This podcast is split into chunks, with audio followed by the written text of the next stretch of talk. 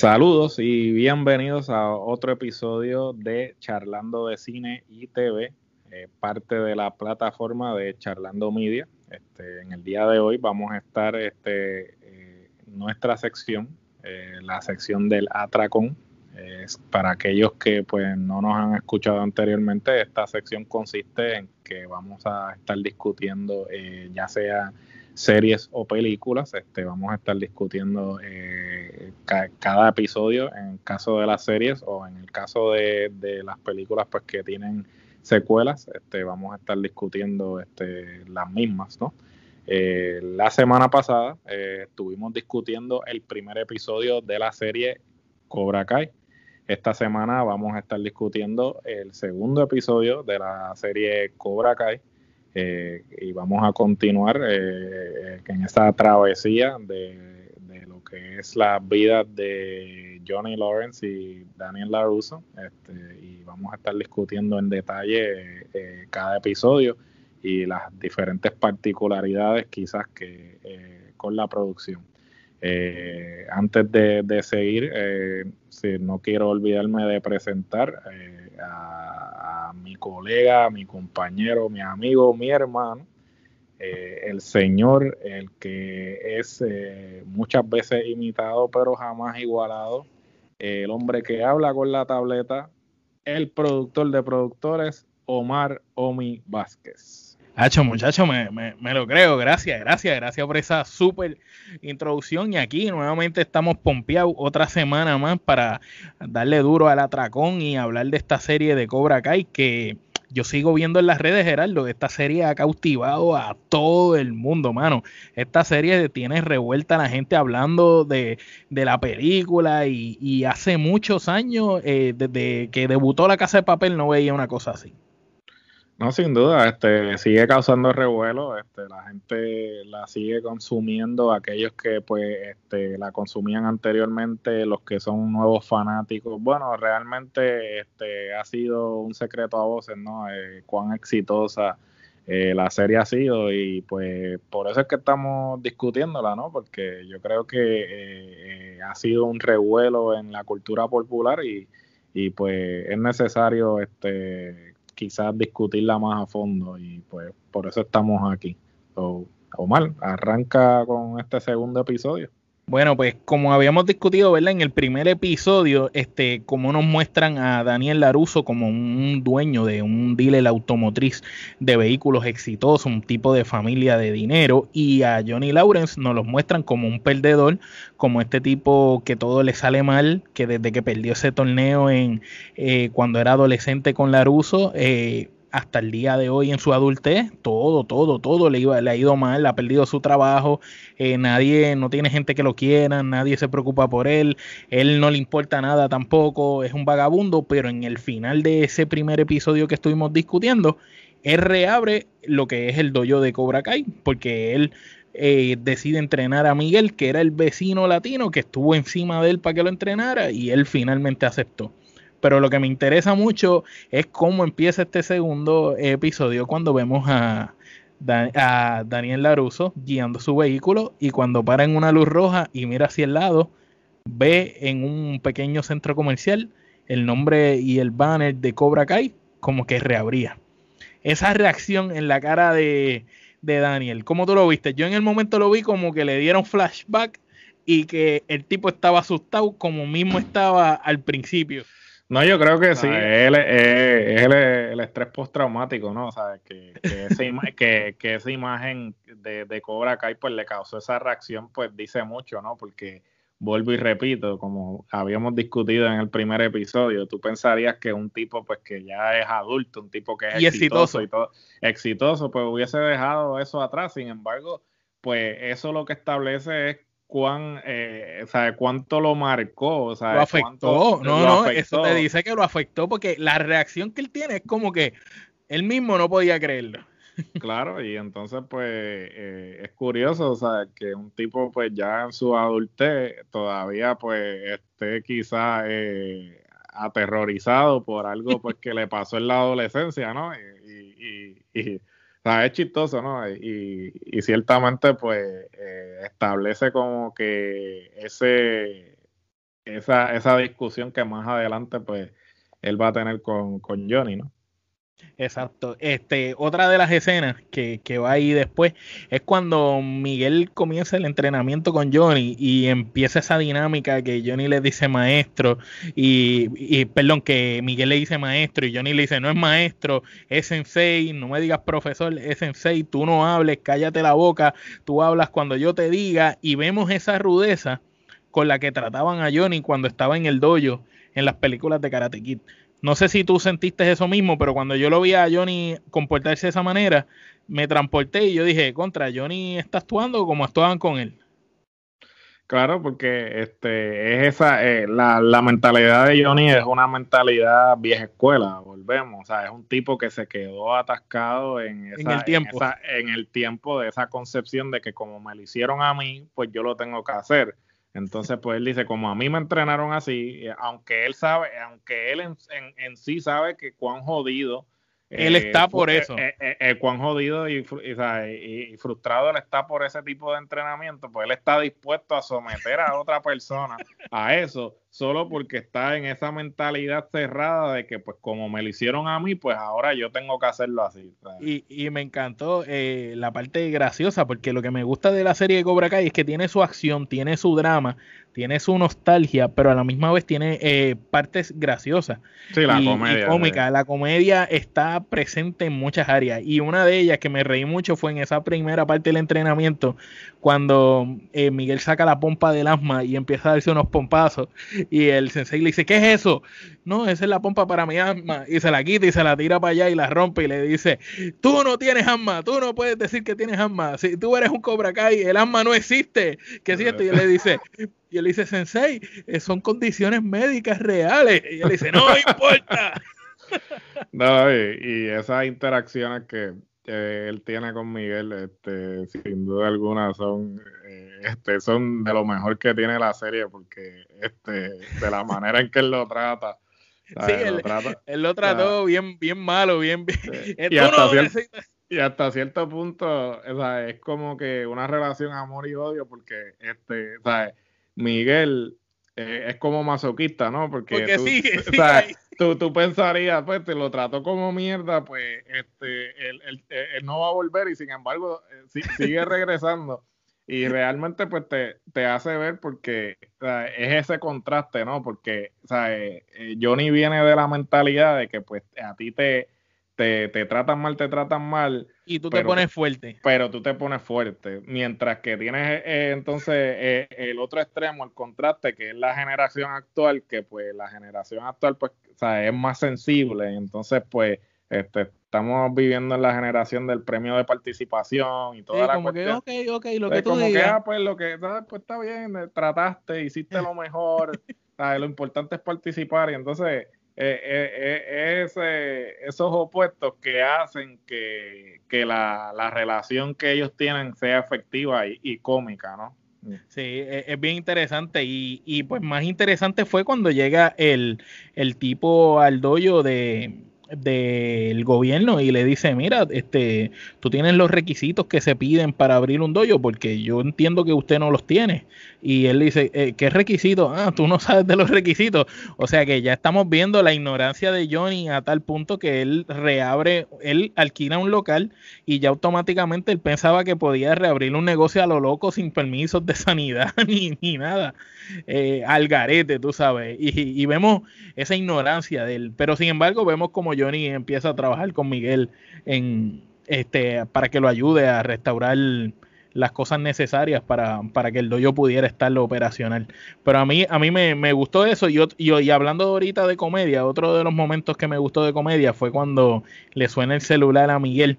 Y Johnny dice, ¿qué es esa música? Y es mi teléfono. Y él estaba hablando con la madre. Y cuando termina, él le dice, quita esa porquería música y pon Guns Roses. Y, el, y Miguel le dice, ¿qué son Guns Roses? Y, y, él lo mira bien serio y le dice, fingiré que no escuché eso. y, es, bien interesante porque después más adelante hay una escena eh, con Conan Roses, este, Miguel escuchándolo, eso que eh, le hizo le hizo caso prácticamente a, su maestro. Este, ¿qué, tú crees de, esa parte de ver cómo Johnny se queda atascado en los 80, pero está tratando de, de que Miguel conozca quizás esa cultura que existía antes, que, se ha perdido. Y hoy en día, ciertamente muchos jóvenes piensan de que esto es lo que hay porque es lo que yo estoy consumiendo y nada de lo que pasó antes es importante. Pero aquí vemos como Johnny le trata de demostrar a Miguel que realmente este, la tradición o la historia eh, sí tiene un lugar y es, importante conocerla. No, y yo creo que también pues este eh, a través de la trama pues ellos están tratando de como como habíamos mencionado anteriormente, pues te traer a esa audiencia nueva, ¿no? Porque ya tú tienes de por sí una audiencia cautiva, que es la, las personas pues que llegaron a la serie porque pues conocen o, crecieron con Karate Kid. Y, y, yo creo que esa relación de Johnny con, con, con Miguel pues representa eh, las dos audiencias que están consumiendo este Cobra Kai. Este nosotros con nuestros hijos. sí, nosotros con nuestros hijos en el sentido de que pues nosotros le estamos tratando de explicar, mira, esta, Por eso pasa esta serie proviene de estas películas porque y esto fue lo que pasó, pues es lo mismo, o sea, Johnny es Johnny es básicamente nosotros y, y, Miguel son los, chamacos nuevos de ahora que están viniendo, adentrándose a lo que es este eh, el mundo de Karate Kid, de, de Cobra Kai y pues todo lo que sucedió anteriormente, cómo todo lo que sucedió anteriormente afecta a lo que está pasando actualmente y así sucesivamente.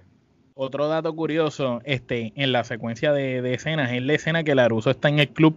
Eh, recordemos que él, en ese, él odiaba ese club, porque él decía que ese club no era accesible para él, ¿verdad? Y su familia por su estatus económico.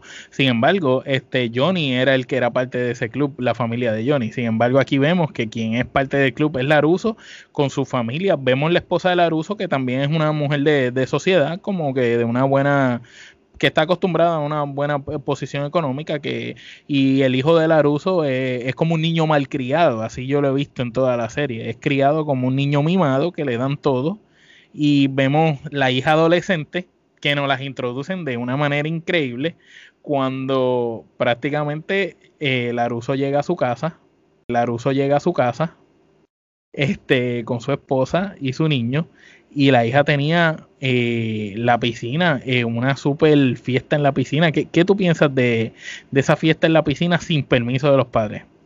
Pues, Porque en los tiempos de este antes, si, si, tú hacías algo así, papá, no volvía nadie a tu casa. Claro, ¿no? Y, lo, irónico de todo esto es que, pues, ¿sabes? siendo Laruso como que el que siempre era el, el, nene bueno, el que no, no rompía ni un plato, ¿sabes? Originalmente, ¿no? Entonces ahora tú ves que pues su hija en este caso es todo lo contrario, pues ahí tú te das la popular, quiere ser popular. De la popular y que y que ciertamente ahí tú también ves como que quizás eh, empieza una crítica como Laruso este con todo el dinero y el estatus que tiene y todo eso pues este ha descuidado lo más importante que, que es la familia que, es la familia la crianza porque su, hijo, es un niño mimado su hijo es un niño mimado y la, hija está haciendo lo que le da la gana ¿sabes? ¿Tú me entiendes? entonces ahí tú te das cuenta sí porque hizo un party y, y en el party ese de la piscina la hija le dio los traje baños del padre a todos los hombres que estaban que eran jóvenes eh, a todos La escena del gordito cuando sale del baño, que le dice no hay nada mejor que bañarse desnudo y fumar cigarrillo.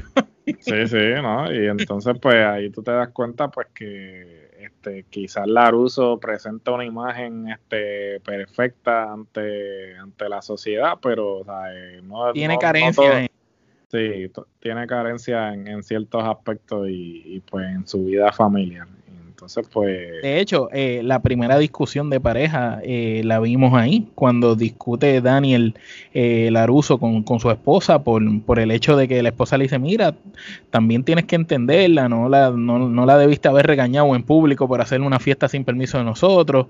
Pero caramba, también yo me pongo en los zapatos de él y que tú llegues a tu casa y tu hija tenga un party con un montón de, de chamaquitos en tu casa usando tus cosas y no te hayan pedido permiso. Tú sabes, se cae de la mata.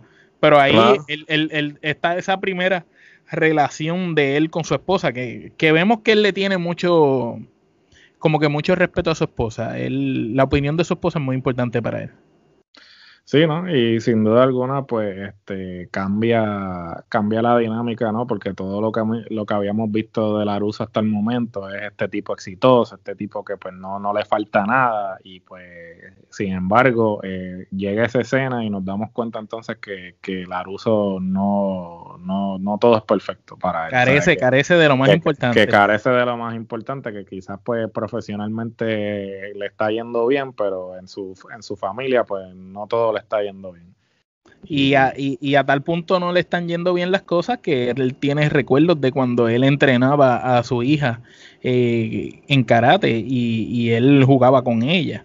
Y él tiene esos recuerdos, le vienen a la mente como tipo de flashback. Y es lo que lo hacen a él eh, ir al cuarto de su hija a pedirle disculpas, quizá por la manera en que él le salió, eh, votó a sus amigos de, de la casa, de la fiesta que ella estaba haciendo sin permiso de él y ahí es donde ella le dice que, tiene un amiguito en la escuela que, está interesado en ella y ahí es donde, donde nos hablan de este muchacho que se llama Kyler.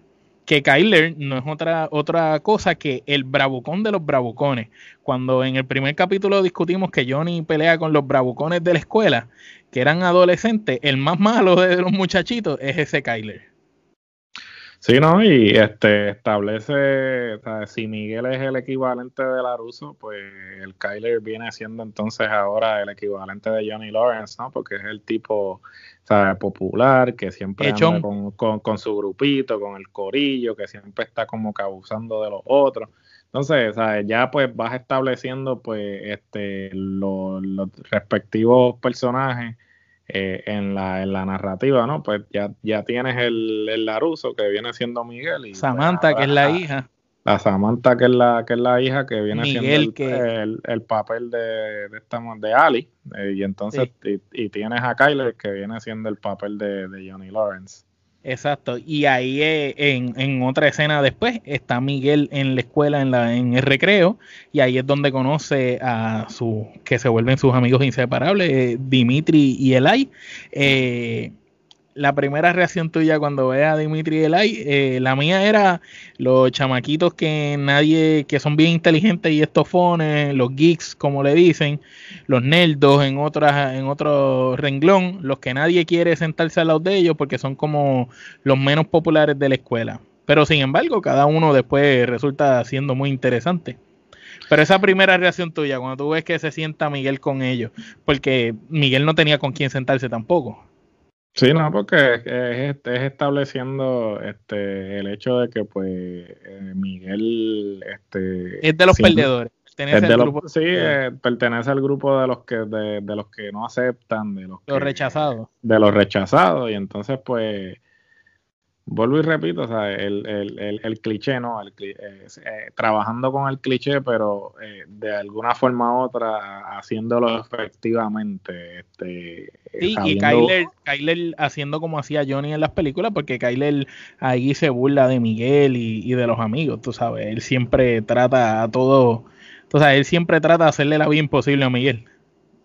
Claro, sí, ¿no? Y, y, y este, poco a poco, pues tú vas viendo una cosa lleva a la otra, ¿sabes? Como él este, pues, es abusado por Kyler y eso pues lo motiva entonces a, continuar su entrenamiento con, Johnny, a defenderse. y, Johnny le enseña a golpear, porque al principio pues vimos que Miguel no, no podía dar ni un puño y Johnny le dice, cuando le está dando al maniquí, le dice, enfócate en ese maniquí, piensa que ese maniquí es tu peor enemigo.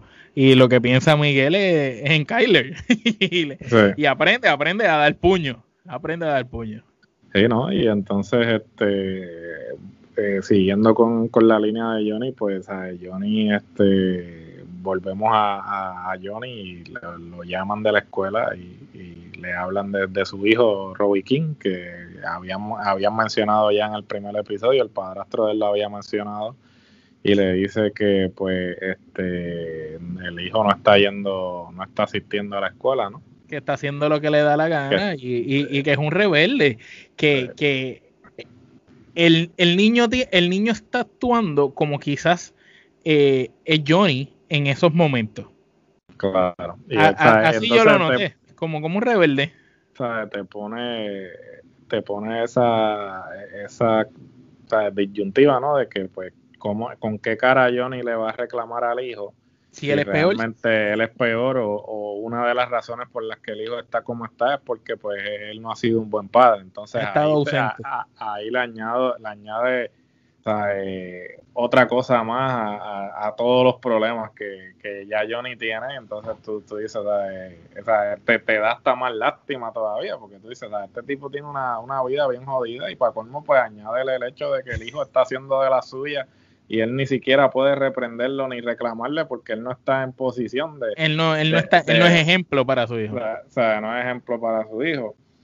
Y, o sea, y es bien curioso y, a la misma vez pues también te hace este que o sea, tener más empatía eh, con, el, con el personaje de, de Johnny. Entonces, luego de, esa escena, pues pasan a lo que es la, famosa escena con, con Kyler en la casa de la Russo. Cuando va a eh, conocerle, prácticamente la hija le va a presentar el noviecito al papá. Y, y Kyler, cabe destacar, eh, para quien no ha tenido oportunidad de ver la serie, Kyler eh, tiene una apariencia asiática. por eso es que es interesante la interacción de Daniel Laruso con él cuando lo invita a, a la casa, porque él piensa que al Kyler tener esa apariencia asiática, pues él piensa que debe ser alguien parecido a lo que él recuerda del famoso señor Miyagi.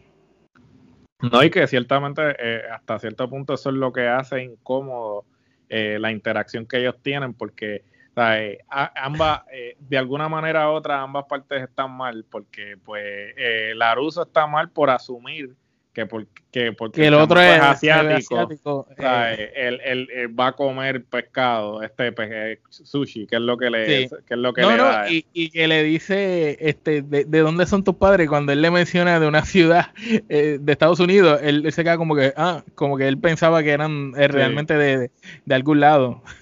Y entonces, de la misma forma también, pues Kyler este, es un tipo que este, bien pedante y, y hasta arrogante. ¿no? Arrogante porque el tipo llega y está llegando a una casa que no lo conocen y sin embargo se pone como que, porque, por ejemplo, eh, yo vengo de la mentalidad que cuando a mí me invitan a un sitio, este, si yo no conozco a la persona, pues la persona me ofrece algo y yo me lo estoy comiendo, yo no le voy a decir, ah, yo no como eso. No, no, uno, uno hace buche, aunque no le guste, aunque sea lo prueba, se lo come, lo prueba y hace como, como que sin embargo, este. dice, Kyler, yo no como eso. Sí, Kyler rotundamente le dice que no, y ya eso y, lo hace después que el tipo hace una introducción porque Daniel se vivió la película, sacó un cuchillo y le dijo, este cuchillo yo lo compré en Okinawa en uno de mis viajes allá y le prepara así el sushi y le dice, aquí está el Laruso con su toro. Y cuando, cuando se lo da, él lo ve y, y lo mira y le dice, no, yo no como pescado. y entonces vemos a Samantha que le dice, ah, no comes pescado, pero te gustan los fish sticks, los palitos de pescado de la escuela. Eh, de esos palitos tiene, también se pone exigente.